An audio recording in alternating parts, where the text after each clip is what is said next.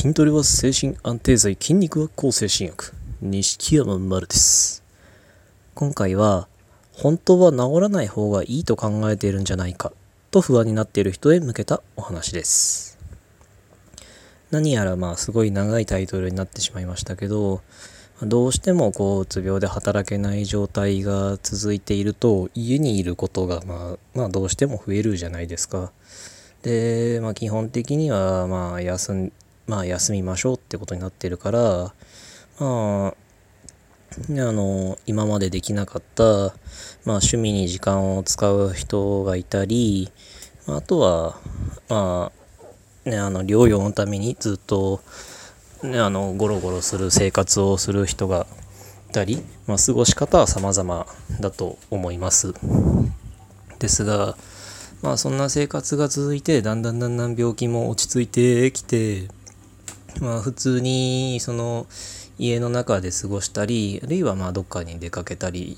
ねしてそういう好きなことをして過ごすということがまああのなんだろうまあ苦痛ではあるけどやっぱこう働けない状態とかその働いていないっていう状況ってすごいまあ屈辱的ですからま、もちろん辛いものは辛いんですけどそれでもこうだんだん好きなことをするっていうその時間が楽しくなってきて比較的辛さがマシになってきたりするともしかして心のどっかでなんか自分はこのまま治らない方がなんか都合がいいみたいに考えてるんじゃないかみたいにこう不安になることってないですかね。なんか自分はこのまま治らずにこう周りに世話を焼いてもらって働かずに好きなことだけやってられるこの状態が続く方が本当はいいと思ってんじゃないか。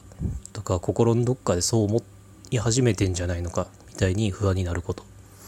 僕は正直何度もそれはありました。まあもしかしたらそういう感覚全然わからないという方もいらっしゃるかもしれないですけど僕はありました。あのずっと家で僕の場合はまあネトゲとかすごいやってたんですけど、まあ、ネネトゲやってまあ大好きな格闘技やってあの適当にそのジムのその格闘技ジムの人たちと適当にまあ過ごす楽しく過ごす時もあったり、まあ、家帰ってきてまあネトゲを思いっきりやって楽しんだりしてそんな生活続いてるともしかしてこのままなんかこの生活にね、落ち着きたいみたいにこんな生活がずっと続けたいみたいに、治らない方が都合がいいみたいに心のどっかで考えてんじゃないのかとか本当はなんかそう思い始めてんじゃないのかみたいにちょっと不安になったことがあったんですね。まあねあの治らない方が都合がいいみたいな風に考える人っていうのも実際にいますから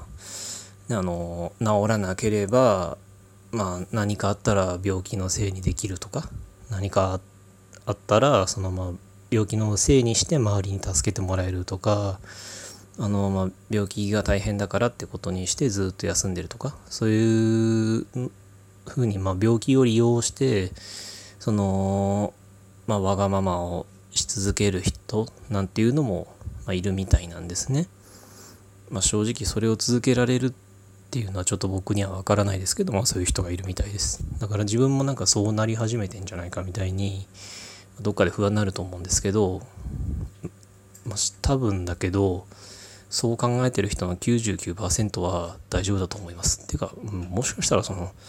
本当は自分はこのままが都合がいいって思い始めてんじゃないのかみたいなことで不安になってる時点で多分ほぼ100%じゃないかな、まあ、その生活ずっと続けるってことはないと思います。途中でどっかで絶対何かしらしたくなるからまああの不安になることはないと思いますよ僕は。というのもあのずっとずっとその働かない生活を続けることができるっていうのも僕才能だと思うんですよ正直言って。ずっとだって働けないことってものすごい屈辱じゃないですか。それを屈辱ともあんねあんまりなんだったら全然思わずにずっとずっと好きなこと家でやってられるってそれ実はすごくないですか？あの働きたくても働けないっていう状態になったことない人はみんなあのそういう生活してみたいわみたいなことを言うんですけど実際やったら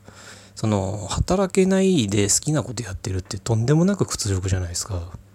なんかずっと申し訳ない気持ちもあったり、なんかこれで人に会った時に何が言えるんだみたいな風に自問自答を始めたりとか、本当に結構まあ、ね、好きなことやってても楽しみきれないなんて状況がいっぱいあると思うんですけど、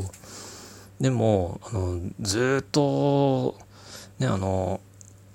だまあ、働けるのに働けない働けるのに働かない人のことを確かニートっていうじゃないですか。なんか確かそんな定義があったんですけど。だからまああのまあうつ病の人がよく自分のことを、まあ、ニートとかニート生活とかって言ってたりするのを見聞きするんですけどうつ病はあの働きたくても働けないから全然ニートの定義に当てはまらないんですけど、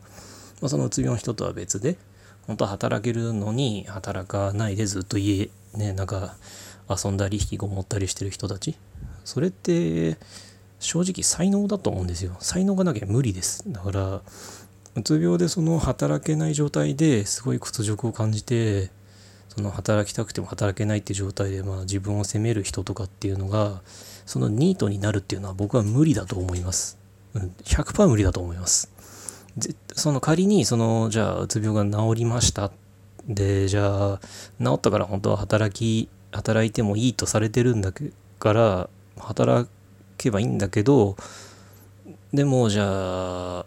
ねあのニート生活をしてみましょうって言っても僕多分1ヶ月持たないと思いますよ。絶対なんかしたくなります。でその絶対なんかしたくなるっていう感覚わからない方もいるかもしれないですけどじゃあのずっとずっと働きたくても働けない状態が続く。そんでねあの好きなことだけをやってるみたいな生活が続くって無理でしょ